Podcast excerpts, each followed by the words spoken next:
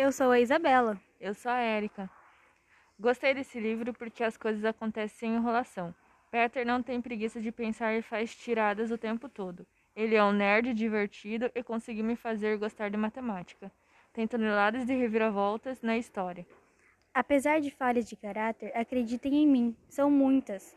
Eu estava torcendo pelo Peter, pela Bel e pela Ingrid. Resumindo, você gosta e fica confuso ao mesmo tempo. Fica a dica, leia o livro.